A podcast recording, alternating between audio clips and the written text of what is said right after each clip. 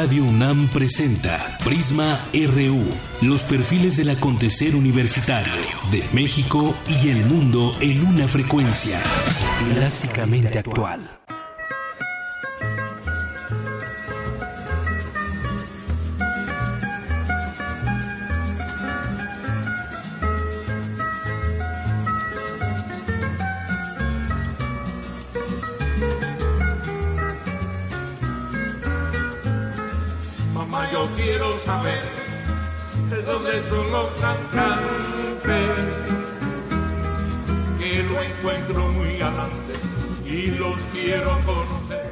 Una con tres minutos. Bienvenidos a Prisma RU por Radio UNAM y hoy estamos escuchando a Compay Segundo. Murió un día como hoy, 14, no, estamos a 13 de julio.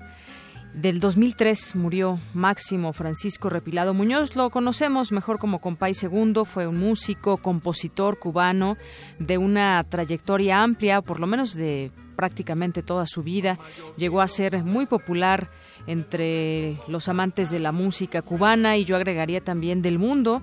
Ese mismo año también eh, Buenavista Social Club obtuvo el puesto número 260 en el ranking de los 500 mejores álbumes de la historia de la revista Rolling Stone. Y pues en noven, ¿cuánto fue cuando sacaron su disco eh, de Buenavista? En 96, me parece, 96.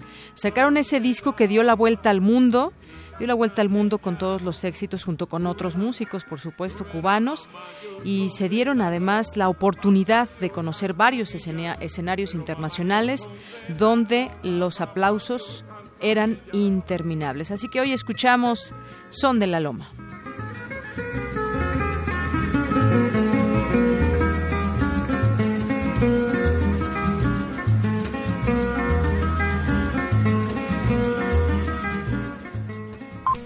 Portada RU.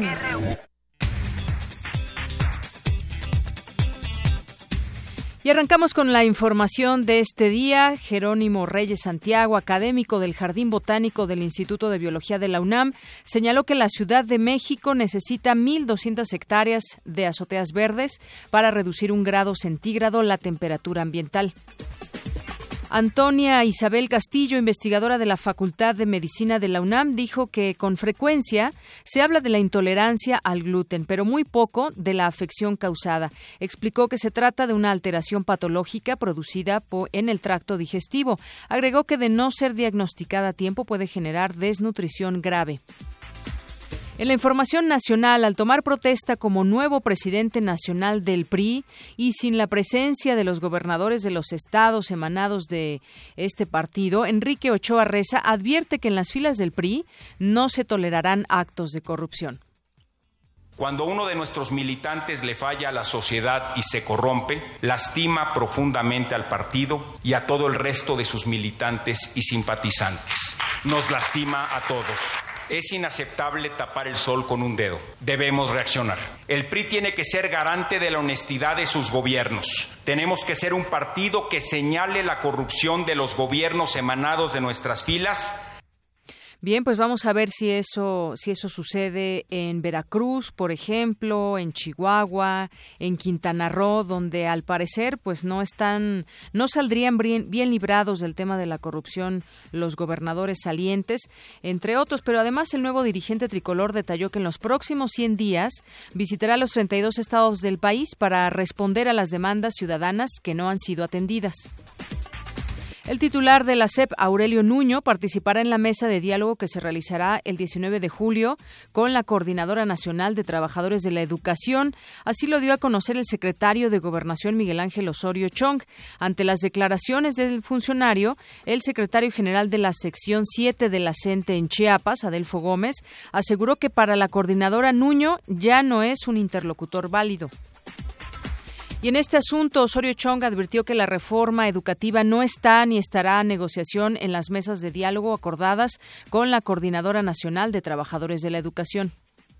No es la abrogación de lo que pusimos en la mesa para ya resolver el, tema. Pusimos el diálogo, incluso les dimos el conducto y va a ser el subsecretario del enlace legislativo, Felipe Solís, para que puedan dialogar con los legisladores y puedan ellos plantearles lo que ellos consideren al respecto de la reforma educativa. No está en nuestro tema y no nosotros no estamos para negociar absolutamente nada al respecto. No está en el documento que les firmé, no está en la discusión, no está en ningún acuerdo.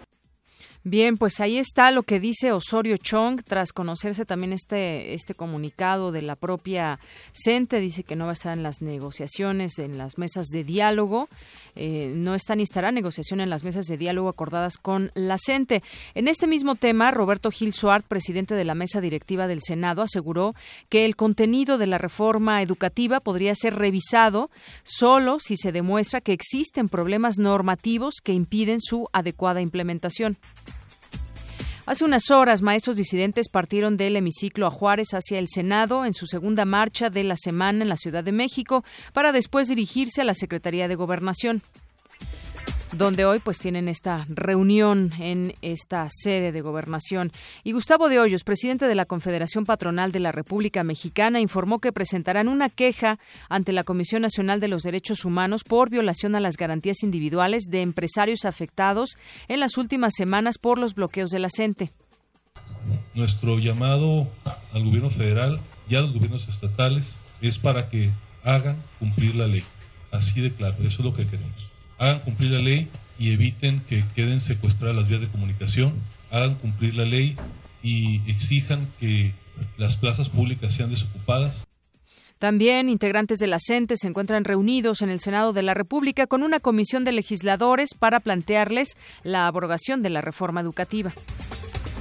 En más temas, Areli Gómez, Procuradora General de la República, se reunió con los padres de los 43 estudiantes desaparecidos de Ayotzinapa. Informó que se ha avanzado en diferentes líneas de investigación sobre el caso. Además, reiteró que Tomás Herón de Lucio no puede ser destituido por el momento. Estoy comprometida con esta causa. Es la primera, la causa más importante que me mantiene aquí. Eh, estamos seguros que el equipo de trabajo que me acompaña eh, les podremos dar resultados. No duden, cada día iremos avanzando. Estoy segura que cada mes que nos reunamos les podremos ir dando mayores avances. Y ayer platicábamos con Vidulfo Rosales, abogado de los familiares de los desaparecidos de Ayotzinapa, los estudiantes, y comentó que la salida de Tomás Herón es el tema principal el cual por el cual decidieron reunirse con la PGR y lo vuelve a reiterar. El tema de Cerón de Lucio, pues estamos atrasados. Ahí lo que nos informan es que jurídicamente no se puede eh, separar del cargo, eh, esa figura jurídica no la contempla la ley y tampoco puede pedir licencia. Entonces tendremos que esperar a la investigación. En este mismo tema, Roberto Campa, subsecretario de Derechos Humanos, también se reunió con los padres de los 43 normalistas de Ayotzinapa. Indicó que se avanzó en tres de los ocho puntos establecidos para concretar el mecanismo de seguimiento a las recomendaciones del grupo interdisciplinario de expertos independientes. Hemos acordado solicitar a la Comisión Interamericana de Derechos Humanos que reciba al, Estado mexicano en la eh, reunión que tendrán la última semana de julio. Y eh, estamos empeñados en llegar a esa reunión con un acuerdo eh, con los familiares y sus representantes y el Estado mexicano. Y hoy la Policía Federal estrena la Gendarmería Ambiental al desfilar los primeros 300 integrantes de este agrupamiento en la ceremonia con motivo del Día del Policía Federal que encabezará el Ejecutivo Federal. Al menos 10 reos escaparon la noche del martes del penal de Cancún al saltar una barda de seguridad y golpear y someter a un guardia. El director del penal ha sido suspendido mientras se esclarecen los hechos. En Economía y Finanzas, Pedro Joaquín Codwell, secretario de Energía, aseguró que con los contratos firmados con empresas privadas podrá generarse energía limpia a precios competitivos. Con ello podremos añadir 2.085 megawatts e incrementar en 2% la generación limpia en matriz energética del país. La capacidad adicional que se incorporará con estos proyectos representa un incremento de tres cuartas partes de la capacidad solar y eólica que se construyó en México en los últimos 20 años. En más información, en información internacional, la embajadora de Estados Unidos en México, Roberta Jacobson, aseguró que no es factible la construcción de un muro fronterizo entre ambas naciones, tal y como lo sugiere el candidato republicano a la presidencia de Estados Unidos, Donald Trump. Y el presidente Barack Obama rindió homenaje a los cinco policías asesinados en Dallas. Estoy aquí para insistir que no estamos tan divididos como parece.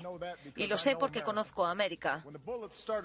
Cuando las balas empezaron a volar, los hombres y mujeres de la policía de Dallas no se inmutaron y no reaccionaron imprudentemente. Mostraron un gran control. Ayudados en algunos casos por manifestantes, evacuaron a los heridos, aislaron al francotirador y salvaron más vidas de las que nunca sabremos. Y en este homenaje también estuvo el expresidente George Bush, quien condenó los hechos registrados en ese estado. Y hay un video que se hizo ya viral donde pues es un homenaje a estos cinco policías que fueron asesinados y se le ve pues eh, un poco bailando en este eh, en este evento estaba tomado de la mano de su esposa y del otro lado de eh, Michelle Obama.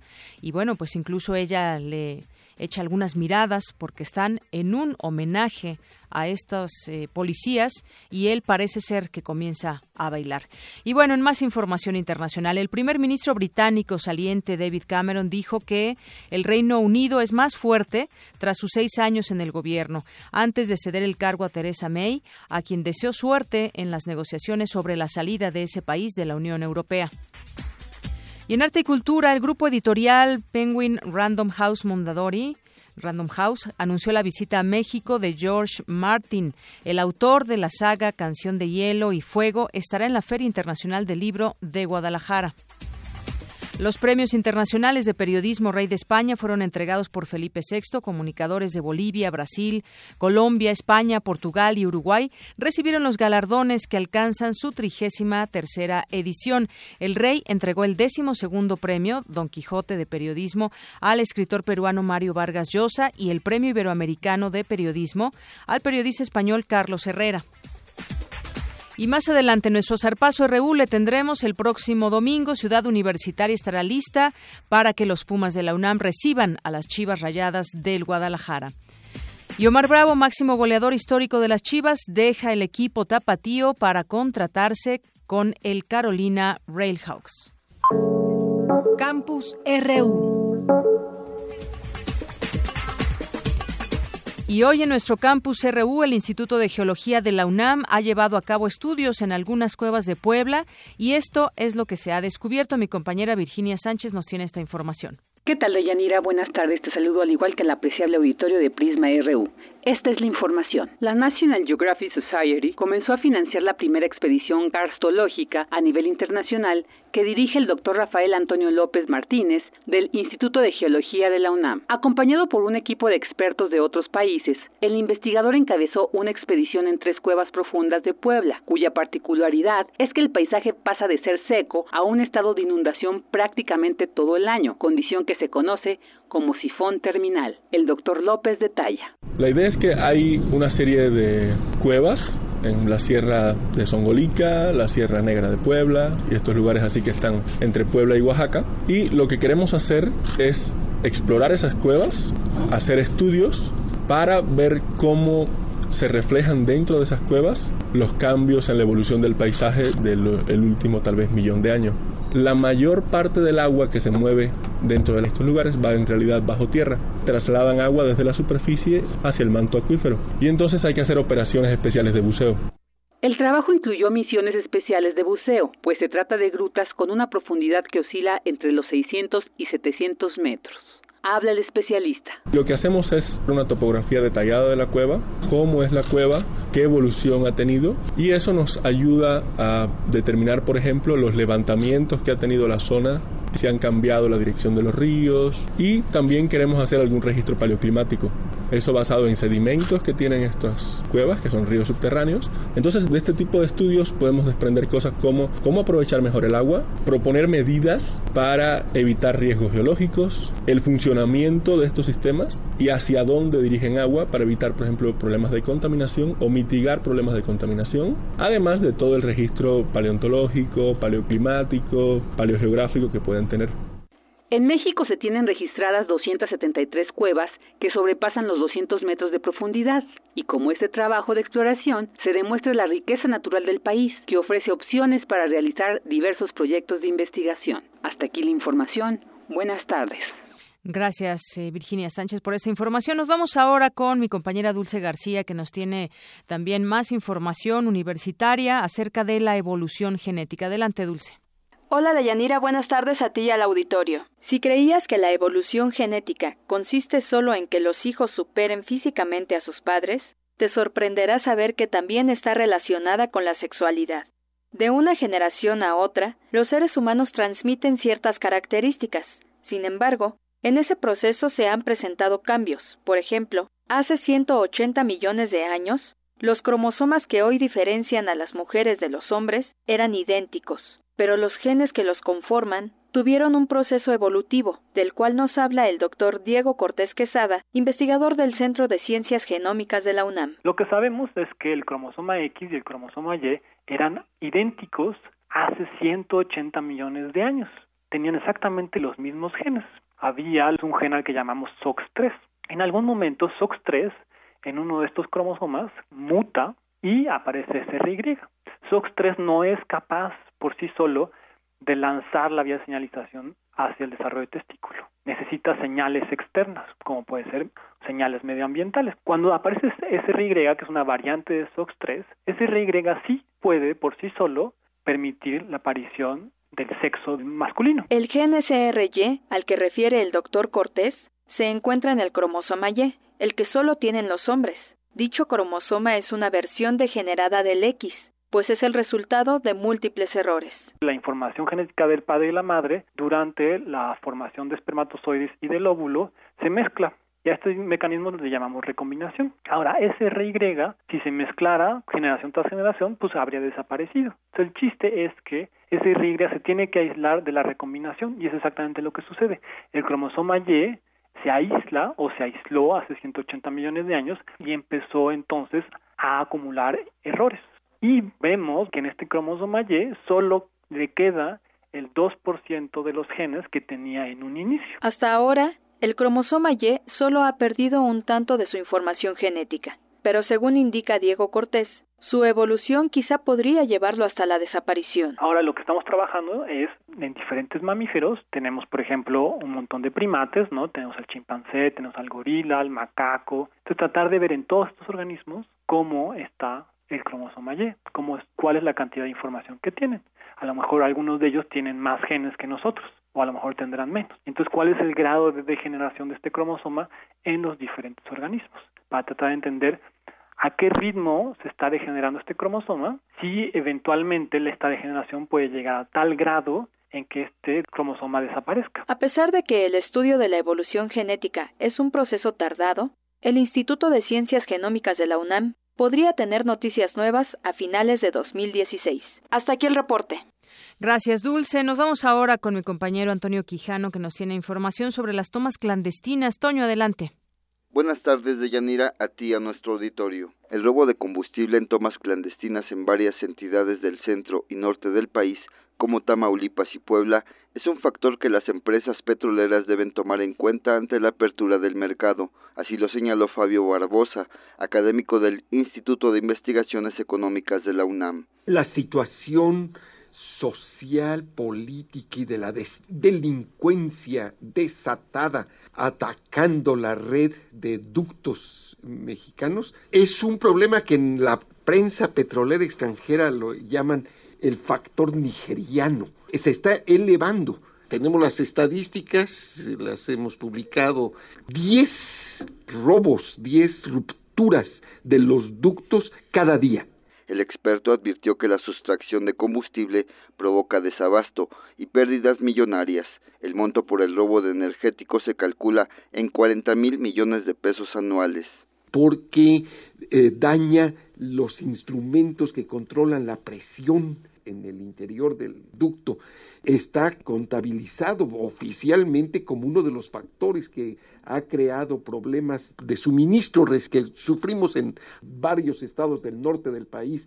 Barbosa expuso que la paradoja es que en México hay un incremento de consumidores de gasolina por el aumento del parque vehicular, pero al mismo tiempo el incremento en la producción de combustibles ha disminuido en el país, lo que obliga a importar estos recursos.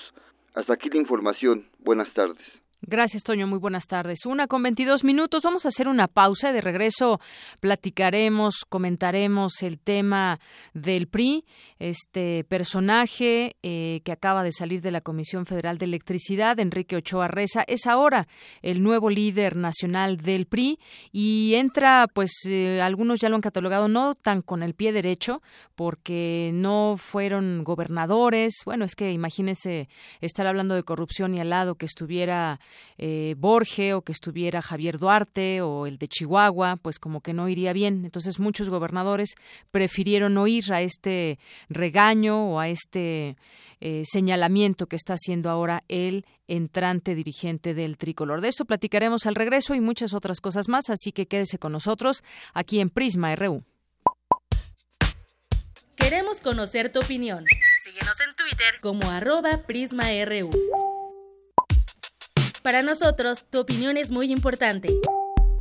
Síguenos en Facebook como Prisma RU.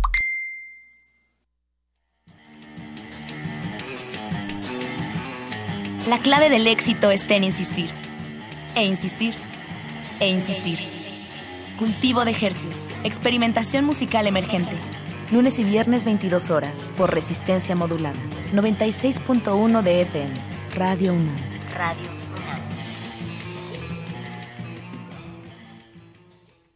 Soy Mauricio Montiel Figueiras y estoy en descargacultura.unam. Escucha, disfruta y descarga cultura gratis. Novedades. Ya puedes escuchar los poemas en purépecha de Rubí Huerta. Namushanaru terurpire sunjet wandakwajimbo. Ishueno terambaro kurakpartupiren. Te recomendamos. Disfruta de algunas divagaciones sobre el oficio de la novela, en voz de Antonio Muñoz Molina. De modo que casi tanto esfuerzo como a aprender hay que dedicar a desaprender o a lograr que la acumulación de la experiencia no se convierta en seguridad y arrogancia. Estrenos. Descarga el poema Nunca, en voz de su autor, Luigi Amara. Hola, soy Luigi Amara. Voy a leer Nunca, un poema largo que escribí a partir de una fotografía de una mujer de espaldas. Todo esto y más en www.descargacultura.unam.mx. Es cultura. Es gratis. Es para todos. Es para llevar. Es de la UNAM.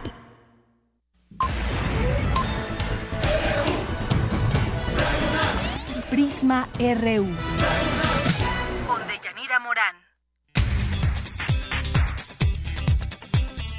Regresamos una con 25 minutos. Bueno, pues para intentar, en un intento por ganarse la confianza de la ciudadanía y romper con prácticas ilegales, el nuevo presidente nacional del PRI, Enrique Ochoa Reza, propuso a la militancia crear un órgano anticorrupción al interior del propio partido para fiscalizar a sus gobernantes y, de ser necesario, pedir su destitución. Y ese como que fue empujando el tema.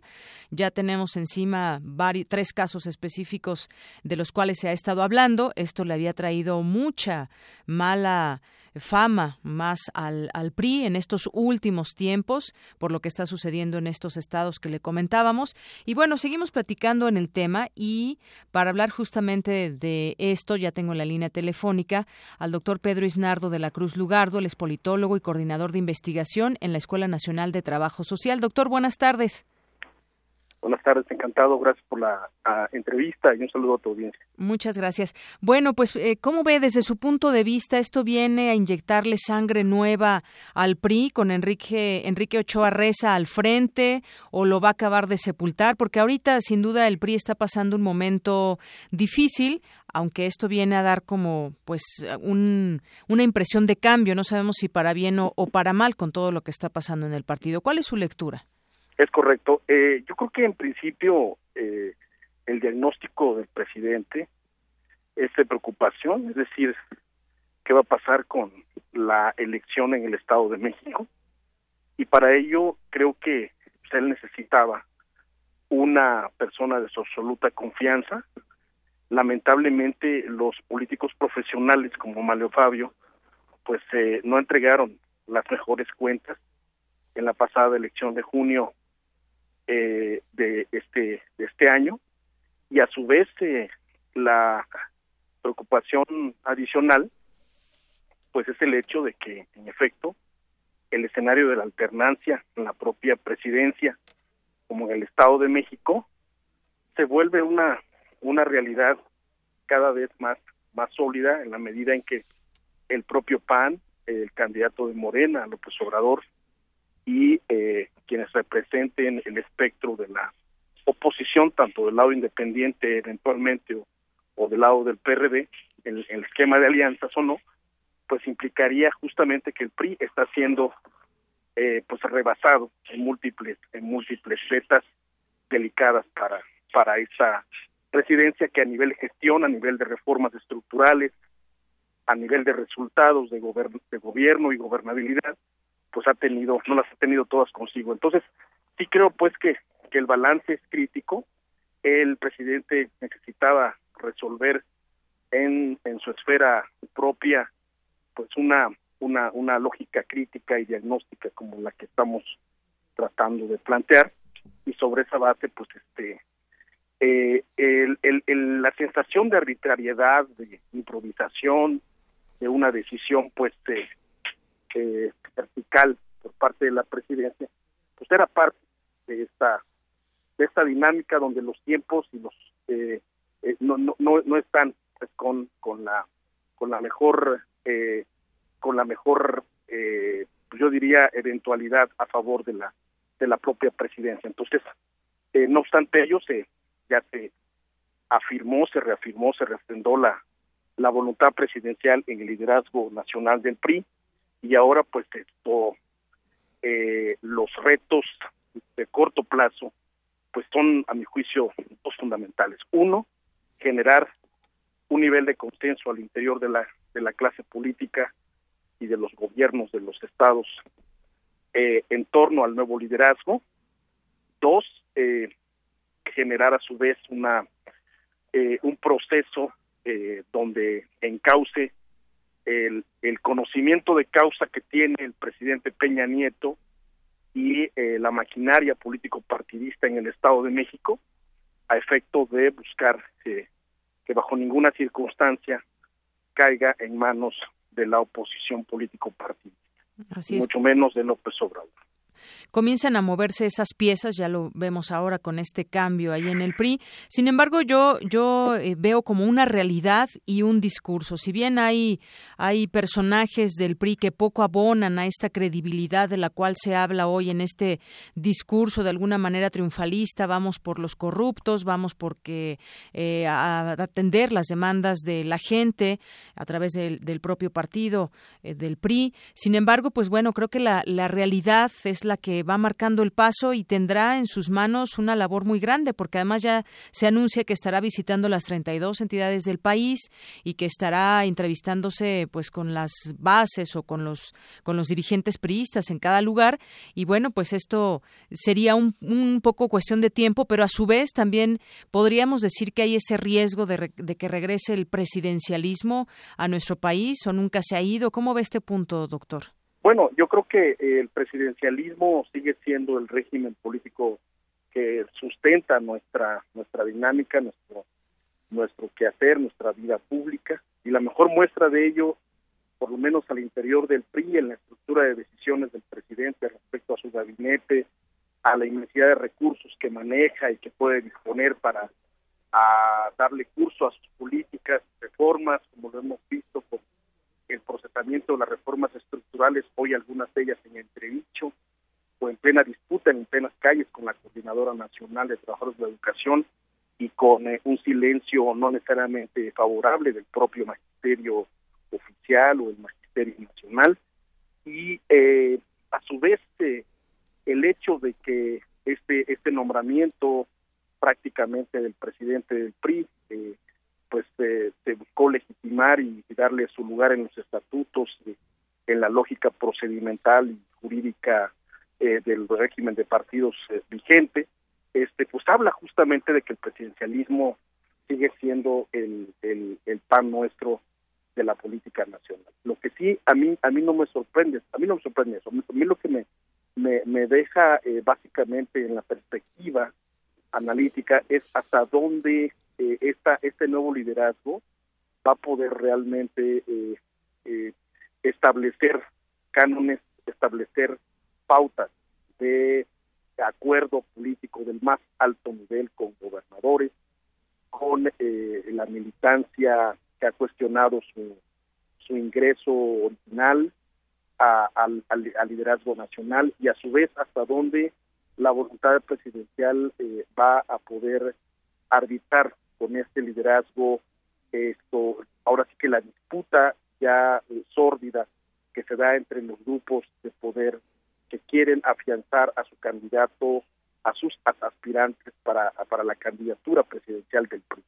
Yo creo que, insisto, los, los, eh, los desafíos eh, son reconocidos por todos, pero lo que sí es un hecho es de que se necesita oficio y eficacia política de corto plazo y eso justamente creo que responde al, comentario que usted estaba planteando. Muy bien. Bueno, pues doctor Pedro Isnardo de la Cruz Lugardo, muchas gracias por tomarnos la llamada y platicar acerca de este tema aquí en Prisma RU de Radio UNAM. Encantado, gracias por la, invitación y a sus órdenes para una próxima ocasión. Claro que sí, muchas gracias, hasta luego.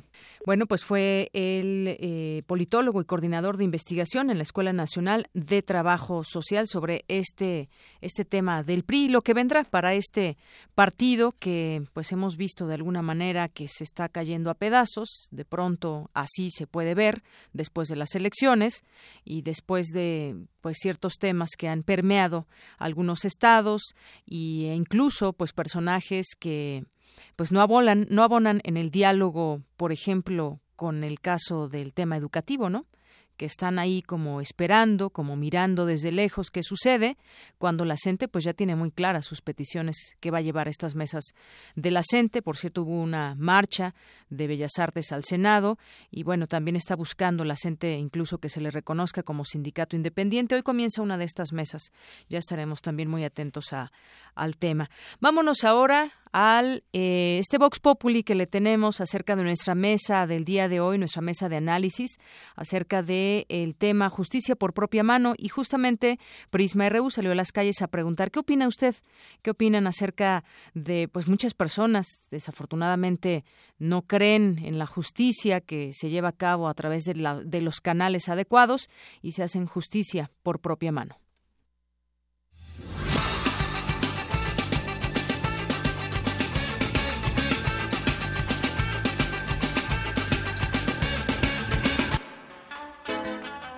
Correcto, pero es necesario porque el gobierno no hace caso. Pues está mal, o sea, la, gente lo quisiera tener a veces, pero está mal porque debe de haber un control en la justicia y en los ciudadanos y en la sociedad en general. Si llega a ser familiar y si no veo que la, justicia, policías, este, este, jueces, etcétera, no hagan algo, igual la necesidad se verá uno. No, es, no, no se me hace justo porque uno no es quien para hacer justicia por su propia mano. Pues si no queda de otra, a lo mejor podría hacerlo. No, no estoy de acuerdo. No, porque se supone que hay leyes y las deben llevar a cabo. Y quiero pensar que no, no tendríamos por qué actuar de esa forma. Tendríamos mejor, yo quiero pensar que creo que lo único que tendría que hacer es unirnos, unirnos como, como país para poder este, solucionar las cosas de otra manera. Claro que no. Pues porque te carga el tren porque no puedes hacer justicia, para eso están las leyes. Pues iría ahora sí que a denunciar a la persona que me estuviera agrediendo o lo que sea, no me voy a, a vengar, ¿no? Porque sale peor.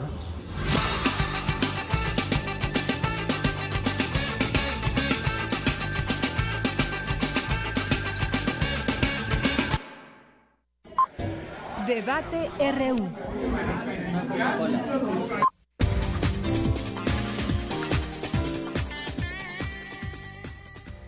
Hoy en nuestra mesa de análisis platicaremos, analizaremos el tema justicia por propia mano. Y para ello tengo en la línea telefónica al doctor Carlos Daza. Él es investigador y constitucionalista de la UNAM. Bienvenido, doctor. Muy buenas tardes. ¿Qué tal? Muy buenas tardes. Un saludo a todos tus radioescuchas y a todos tus eh, seguidores. Doctor, ¿qué análisis nos puede compartir en el tema de justicia por propia mano que hemos visto muchas ocasiones prevalece en las acciones de las personas que no confían en la justicia de su propio sistema? Sí, yo creo que primero debemos de partir que son casos excepcionales, que no es una regla general. Es decir, nosotros ya hemos tenido casos muy sonados como el de Tláhuac, hemos tenido casos desde el, se acordará usted, el de Canoa, el de Canoa, que fue una película de hace muchísimos años, y ahora hemos eh, visto más sectorizado. Creo yo que nosotros vivimos en un Estado de Derecho donde el Estado tiene que garantizarnos la gobernabilidad, uno, dos, debe de garantizarnos la seguridad, pero ante el desencanto de las autoridades, ante el resquebrajamiento de algunas instituciones, pero sobre todo la práctica de la impunidad que se da en muchos de los casos de asuntos relevantes o de alto impacto social, hemos encontrado que la sociedad o las personas ejecutan de propia mano ciertos delitos, es decir, se hacen justicia por propia mano. Esto, desde luego, no está permitido en un sistema de derecho. Aquí lo que podemos hacer, lo que podemos hacer en estos casos es únicamente que tienen que tener una sanción, es decir, no se justifica el actuar de mutuo propio para poder hacer no es correcto actuar por propia mano, pero ¿qué decirle justamente a esas personas que dicen, piensan, creen y consideran, yo busco ejercer la ley, esta no está de mi lado y entonces se vale que yo me defienda? A ver, ahí yo quiero que, digamos, para que toda la gente lo entienda, vivimos en una sociedad de lo lícito y lo ilícito, de la permisividad y la no permisividad. Hay normas que son de mandato y normas de prohibición nosotros en el Estado de Derecho que vivimos podemos actuar bajo un sistema que le denominamos de permisividad. La legítima defensa, el estado de necesidad, el cumplimiento de un deber son normas que están dentro de un catálogo en el Código Penal que no se integra delito porque son normas permitidas. Esto se fundamenta en que la sociedad tiene que tener un interés preponderante. Hay veces que están en juego bienes públicos tutelados para la sociedad, pero el Estado no está en ese momento listo o no está atento a protegerlo. Entonces autoriza a los sujetos para que puedan estos mismos sujetos defender su bien jurídico tutelado o sus bienes jurídicos tutelados propios o ajenos. Es ahí donde se presentan estas figuras de la permisividad, que es la legítima defensa, que es totalmente diferente a lo que sería justicia de propia mano. ¿Qué opina del nuevo sistema de justicia penal en México que arrancó hace unas semanas en todo el país? ¿Es un avance, doctor? Estoy muy eh, optimista en que con este nuevo sistema vamos a tener mucha transparencia, vamos a poder eh, percibir por nuestros sentidos cómo se da una sentencia, cómo se valora un juicio, porque de lo contrario, como estaba anteriormente, hay gente que no conocía ni al juez y ya tenía una sentencia condenatoria. Tuvimos procesos, y esto se lo digo con lujo de conocimiento, donde una persona llegaba ante la autoridad que era el Ministerio Público, lo defendía o le ponían un defensor o lo llaman persona de confianza que ni era abogado, y en base a esa declaración, que una sentencia condenatoria la que tenía la persona. Por lo tanto, considero que hoy en día hay más transparencia y estoy muy confiado en que al menos se va a erradicar. Ahora, son eh, sobre los temas que, queremos decir, algo que no va a dejar el Estado de permitir es que la gente defienda sus bienes propios o ajenos dentro de las normas permisivas o dentro de lo que llamo yo causas de licitud. Y entonces, bajo esa estructura, creo yo que tenemos garantizado que las personas, pues si el Estado no les puede auxiliar, si el Estado no les puede eh, dar justicia, pues ellos en determinado momento van a proteger sus bienes en base a estas figuras. Pues muchas gracias, doctor Carlos Daza, investigador y constitucionalista de la UNAM. Gracias por tomarnos la llamada. Muy buenas tardes. Prisma RU.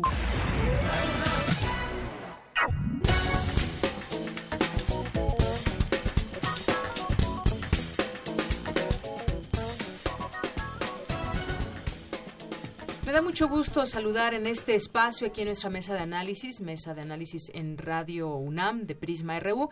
Me da mucho gusto saludarte, Javier Contreras, alumno de maestría en Derecho de la UNAM. Bienvenido. ¿Qué tal? Muy buena tarde. Muchas gracias. Y Asael Aguirre, estudiante de Derecho de la Universidad Latina. ¿Cómo estás, Asael? Muy bien, muchísimas gracias por la invitación. Bueno, es un tema, un tema bastante apasionante, lo digo porque se desatan muchas emociones de pronto cuando oímos esta parte de, de justicia por propia mano. Sabemos, sabemos en términos legales que es algo incorrecto. Debemos de seguir las leyes, debemos de seguir todo un proceso legal para llegar a la justicia. Pero ¿qué sucede? Hemos visto varios casos, podríamos poner diversos ejemplos aquí en México, donde pobladores, personas en lo individual tratan de hacerse justicia por propia mano y no siempre se llega a un buen puerto porque pues desconocen toda esa parte jurídica y además pues se actúa muchas veces por impulsos. Vamos a entrar eh, ir entrando a este a este análisis, a este debate. Javier, pues cómo cómo ves toda tú qué le dirías a mucha gente que dice, "Híjole, si alguien toca a mi hija, pues yo voy y lo mato." A alguien que eh, llevó a cabo un robo o que está inmiscuido en temas de corrupción y alguien dice, bueno, pues yo le voy a yo le voy a hacer algo porque la justicia no va a hacer nada y entonces todo se va a quedar en impunidad. Bueno, realmente es algo complicado para el, eh, para el primer entendimiento, pero pensemos en una, una primera aproximación. La justicia por propia mano, ¿qué es?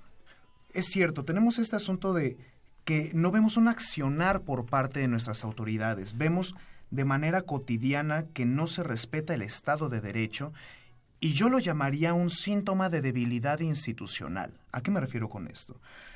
Cuando nuestras autoridades no tienen la capacidad suficiente para atender este tipo de problemáticas y se ven francamente rebasadas por el crimen organizado, por el crimen común, secuestradores, delincuentes, narcotraficantes, etc., notamos en algunas localidades del país, porque no es en todo México, que la gente decide hacer justicia por propia mano y puede ser de muchas maneras.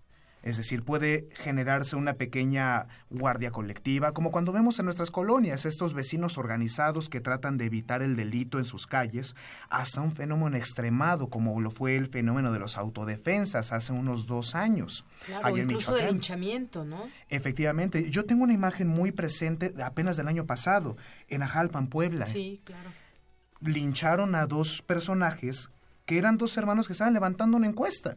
Ni siquiera eran secuestradores. Y sin embargo, una turba enardecida los linchó. Y los acusó sin siquiera conocerlos. En, uno ha de haber dicho estos son secuestradores y entonces toda la turba que no pensaba ni mucho menos, pues lleva a cabo este linchamiento. Es ahí donde vemos la importancia de elementos de protección de derechos humanos, tal como el debido proceso nosotros estamos obligados desde el derecho, desde la mera civilidad, a respetar un proceso judicial con una persona, porque si no ocurren estas cosas. Cuando el Estado es débil y la gente toma la justicia por sí, ocurren estos fenómenos tan lamentables que ciertamente rayan en el salvajismo estas personas, si hubieran sido, digamos, aprendidas bajo sospecha de que eran secuestradores, pues bueno, se les tuvo que haber llevado un debido proceso y eventualmente con las investigaciones correspondientes ya tendrían que decir, ah, los señores no eran secuestradores, el Estado de Derecho ha operado, hay que dejarlos en libertad, pero no. La gente en este arrebato de desconfianza de las autoridades, del aumento en el crimen, la violencia y demás circunstancias, han tomado la decisión pues de ocupar estos métodos tan, tan lamentables, ¿no? Para hacer justicia de algo que ni siquiera se sabe si ocurrió en realidad. Así es. Bueno, pues Asael, eh, también me gustaría escuchar tu punto de vista, porque de pronto nos preguntamos, ¿y quién tiene razón? Eh, los, la gente que enardecida busca hacerse justicia por propia mano porque no cree en las autoridades, ¿se justifica? ¿Hasta qué punto? Yo pensaría que no, pero tú como estudiante de Derecho, ¿qué nos puedes decir? Mm, creo que existen dos vertientes al respecto. La primera de ellas es eh, la, la previsión expresa por parte de la Constitución de decir nadie puede hacer justicia por su propia mano. Y por otra parte, el artículo 15 del Código Penal que dice que cuando estás tú, en peligro, tus familiares, o demás, de recibir lesiones, perder la vida u otras situaciones, tienes permitido defenderte. Es como la defensa propia. Sí, la defensa propia. Actúa en defensa propia. Y en este sentido, hay que saber diferenciar cuando estamos al frente de un caso de autodefensa y cuando este, se rebasó la autodefensa y comienzan a existir eh, excesos. Este, por ejemplo, comentaban hace rato de puede ir un padre y decir están pegándole a mi hija, por supuesto. Voy a yo a golpear al hombre que está golpeando a mi hija, mi esposa o viceversa, o sea, como sea. Por supuesto.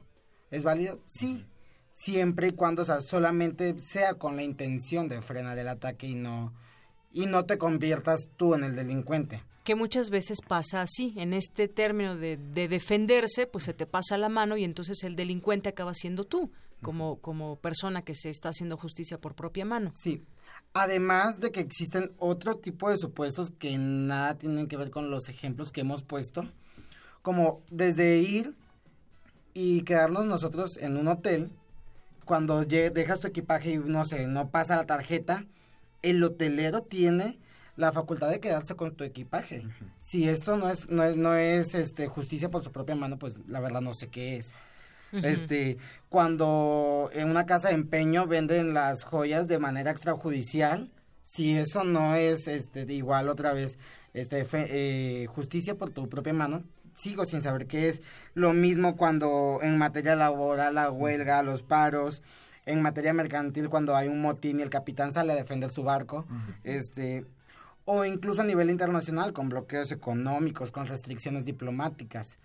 son todos esos giras alrededor, sin embargo, por la situación que puede vivir actualmente en nuestro país, nos enfocamos como en este tipo de situaciones. Ahora, en este sentido de, de las masas, como dicen, una turba contra dos encuestadores que simplemente estaban realizando su trabajo cotidiano, también este debemos de ver y la gente debería de, analizar más bien si realmente está haciendo justicia. Por ejemplo, existe otro ejemplo no muy lejos de aquí en, en una en un pequeño pueblo de Morelos que se llama Guatepe Cuernavaca. Ellos tienen una especie de policía comunitaria que le dicen la ronda. Este, y una vez con un deudor alimenticio consideraron pertinente que para este que él pagara eso, lo iban a encerrar un mes en un calabozo sin comida, con pura agua. Este, ya salieron, lo salió él, ya pagó lo que debía. ¿Hubo justicia? No.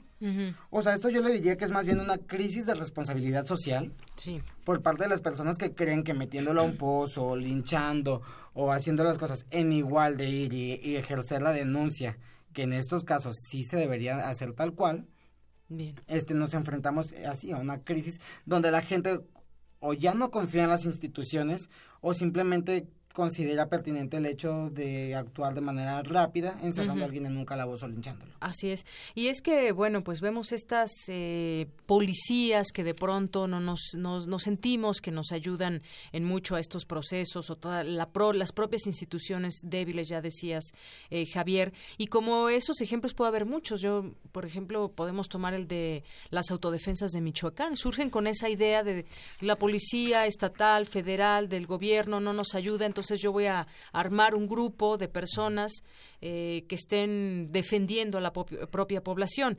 Ya finalmente tuvo que entrar en el gobierno porque estaban muy organizados esos grupos. Dijeron, bueno, están fuera de la ley, pero vamos a ver, vamos a hacer un desarme con un cierto orden y demás. Esas cosas se valen, no se valen y hasta qué punto, pues la, el propio gobierno y autoridades deberían voltear y decir tenemos que hacer, fortalecer esas instituciones entre cada vez más personas crean, podemos generar un mundo mejor. ¿Qué piensas, Javier, de tantos ejemplos que hay? Caray, esta parte yo creo que es la más delicada porque me resulta el caso extremado, justamente lo comentabas un, un momento. Eh, quiero recuperar la consideración de, eh, de mi compañero acerca de la justicia. Es cierto, es difícil delimitar si esto es justicia o no lo es. Yo creo que no lo es, a secas pero es importante también evaluar el contexto en el que ocurren las cosas. por ejemplo, en este asunto de las autodefensas. Las autodefensas, ¿dónde surgen? Pues en tierra caliente. Y no es algo limitado únicamente a Michoacán. Estamos hablando de Michoacán, Guerrero y una zona del Estado de México. Yo quiero retomar un trabajo del politólogo Raúl Cepeda, eh, de la UNAM y del Colegio de México, donde habla acerca justamente del fenómeno de violencia en tierra caliente. A primeras vistas, nosotros pensaríamos que el surgimiento de autodefensas aumentó la violencia en la región. Esto es importante. O sea, la justicia por propia mano no solamente es hablar del fenómeno jurídico, es hablar también de lo que provoca este fenómeno en la sociedad y fue el aumento de las, eh, de las muertes, de los homicidios dolosos. Pero aquí lo importante es que sí, en un primer momento el surgimiento de estas autodefensas sí aumentaron la violencia, es cierto, completamente cierto, así lo marcan los números, pero una vez que intervienen los operativos del gobierno federal, cuando los tiempos de Alfredo Castillo como comisionado de seguridad, comienza a reducirse la violencia, pero ojo, no por la intervención del gobierno federal, sino por la alianza que surge entre las autodefensas y el gobierno federal. ¿Por qué? El gobierno federal cuando llega supuestamente a controlar la situación, primero visualiza los dos grupos, los templarios, que eran los, este, digamos, los malos del momento, y las autodefensas, los ve a los dos como criminales. Pero a la postre entienden que estos grupos de autodefensas, como bien comentabas, se organizaron en realidad para defender a sus, a sus poblaciones. Claro, no deja de ser un delito como consiguieron las armas con las que se defendieron y demás, pero pues a final de cuentas, en detrimento de ese tipo de delitos, hay que ir por lo más, que es la protección de las poblaciones. ¿Qué ocurre con el paso de los años? Se convierten en fuerzas rurales, se convierten en policías comunitarias, que ojo, no es lo mismo la policía comunitaria que las autodefensas. ¿Cómo es que se apoyaron al final del día? Pues las autodefensas tienen esta función de guardia de proximidad es decir, conocen el territorio, conocen con quién sí, con quién no, en qué rancherías hay que meterse y eso conocen entre efectivamente, eso provoca la baja de la violencia porque ya no era tirar balazos por tirar balazos. Se pudo generar un sistema de inteligencia que dijera, voy a consultar a las autodefensas, algunas ya desarmadas, para que me digan a mi gobierno federal, ya sea con la Policía Federal o con el Ejército, hacia dónde tengo que dirigir mis ataques y dónde tengo que realizar mis investigaciones con objetivos muy delimitados. Eso provocó la baja de la violencia y que hoy en día Tierra Caliente, si bien no es un lugar paradisiaco y de toda paz, ahora ya es un lugar mucho más seguro que hace un par de años así es. Bueno, ¿tú qué nos dices al respecto, Asael, sobre estos, estos temas? Al final de cuentas, yo creo que nos vamos enfocando hacia, pues, decirle a la sociedad que hay, que hay procesos y que de pronto, pues, obviamente entendemos todo, todo este tema de las autoridades que le han fallado a la gente en el tema de justicia. Ahorita estamos en un pleno ya cambio con todo este tema del, del, del Código Penal y demás. Y hemos visto también a lo largo de, de, de pues, de toda la historia de, de, la justicia y de México y demás, pues muchos, muchos momentos en donde tenemos personas inocentes en las cárceles y también tenemos pues eh, muchas personas que han tratado de defenderse por propia mano y que finalmente siguen en la cárcel por alguna, algún proceso que se sigue de manera adecuada o inadecuada. Pero tú, ¿cómo, cómo ves qué decirle a nuestro auditorio, a la gente que nos está escuchando? ¿Por qué seguir las vías legales que tenemos en el país y no optar por lo otro? Como comentábamos hace un momento, aquí más bien es eh, se trata de evaluar la situación en la que estás. Obviamente, si estás viendo que un hombre está abusando de una mujer o, cualquier una situación peligrosa de proximidad, no te vas a acercar y de permítame, señor, este lo llevo a las autoridades, acompáñeme por aquí. Este, no va a pasar eso, o sea, llegas y tratas de frenar el ataque. Fin, o sea, digo, obviamente va a haber una agresión, sí. Este, pero debe como como comentábamos, debe existir un límite. Ahora, si el problema en tu vida se trata de que de las raíces del árbol del vecino se están metiendo debajo de tu casa, no vas a ir y le vas a, dar un tiro de gracia al vecino porque las raíces de su árbol van. O sea, primero vas, tratas de dialogar con el vecino. Si este no lo quiere, ya asistirás a las autoridades. O sea, no, no te vas a agarrar tampoco este, a cortar las raíces, por ejemplo, como enloquecido, que la ley lo permite este, sin embargo, aquí lo pertinente es ir ante la autoridad y decir, tengo este problema, ya hablé con mi vecino, él no quiere que sigue.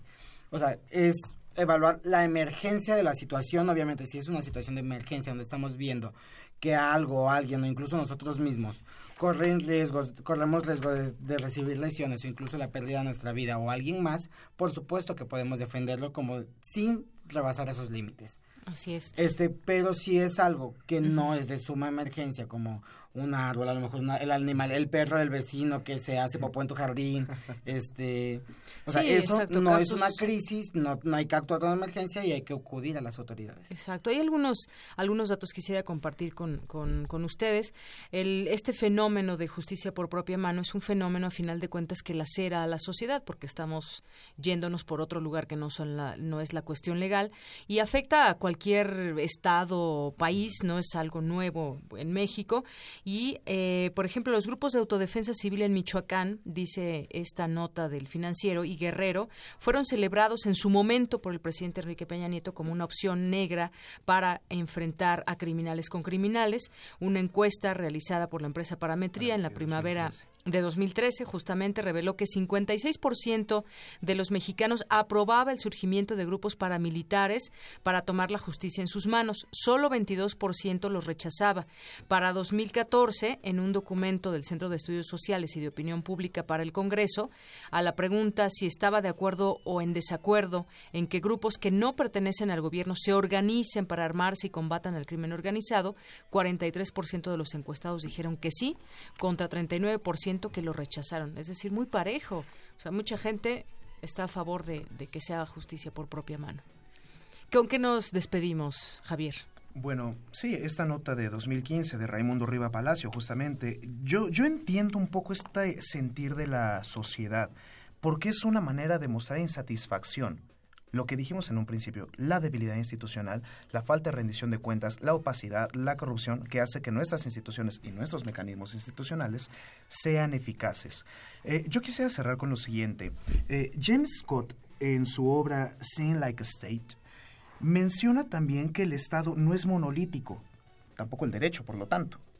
Hay que entender que los tiempos cambian y que las sociedades exigen cosas distintas. Eso nos habla también del derecho a la protesta, incluso a la anarquía y rebelarnos a lo que dicen nuestras leyes. ¿Cuándo? Cuando el Estado no funciona. Mucha gente critica estos movimientos sociales, pero ojo, si el Estado no funciona, si las leyes que se construyeron democráticamente en el supuesto por la transferencia de soberanía y democracia este, por nuestro gobierno de democracia representativa no funcionan, nuestras instituciones legales, la gente también tiene la potestad de recuperar el estamento o los estamentos abandonados por el Estado, no para hacer justicia por su propia mano necesariamente, pero sí para mostrar esta incomodidad, esta inconformidad con el Estado. Nuevamente, insisto, no por eso hay que romper con el Estado de Derecho, al contrario, hay que buscar consolidarlo mediante controles democráticos rendición de cuentas, ver cómo se gastan nuestros recursos, si los programas de seguridad son efectivos y como ocurrió con las autodefensas. Colaborar de manera cercana los pobladores de las localidades con los cuerpos de seguridad de tal suerte que se tenga con la información oportuna y efectiva para llevar a cabo estos operativos que nos ofrecen nuestros cuerpos de seguridad. Gobierno y sociedad, que al final del día son los mismos, deben trabajar juntos, debemos trabajar juntos. Y por supuesto, desde la radio, desde la academia, desde la universidad, siempre va a haber una propuesta que pueda mejorar estas alternativas. Totalmente de acuerdo. Asael, ¿con qué te despides?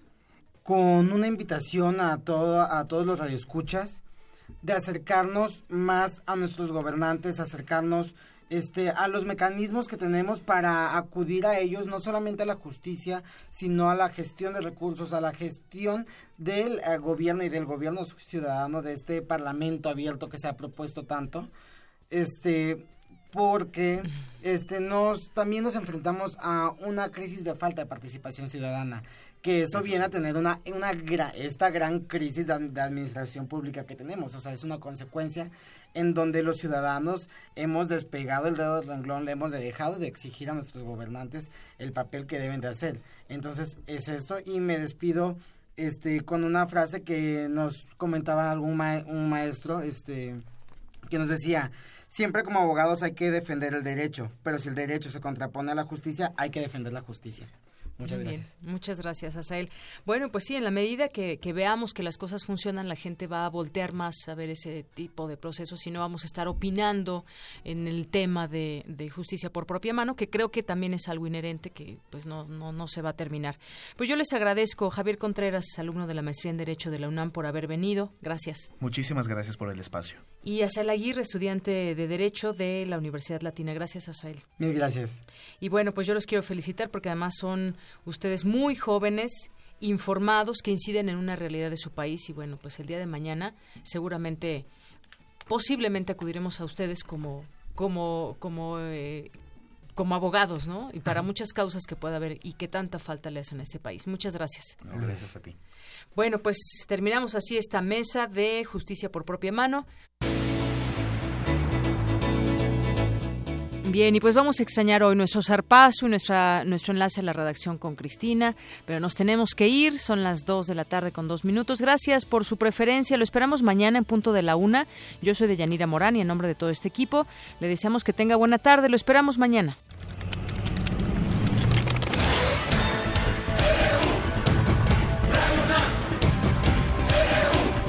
Prisma RU, los perfiles del acontecer universitario de México y el mundo en una frecuencia. De lunes a viernes, de una a 2 de la tarde.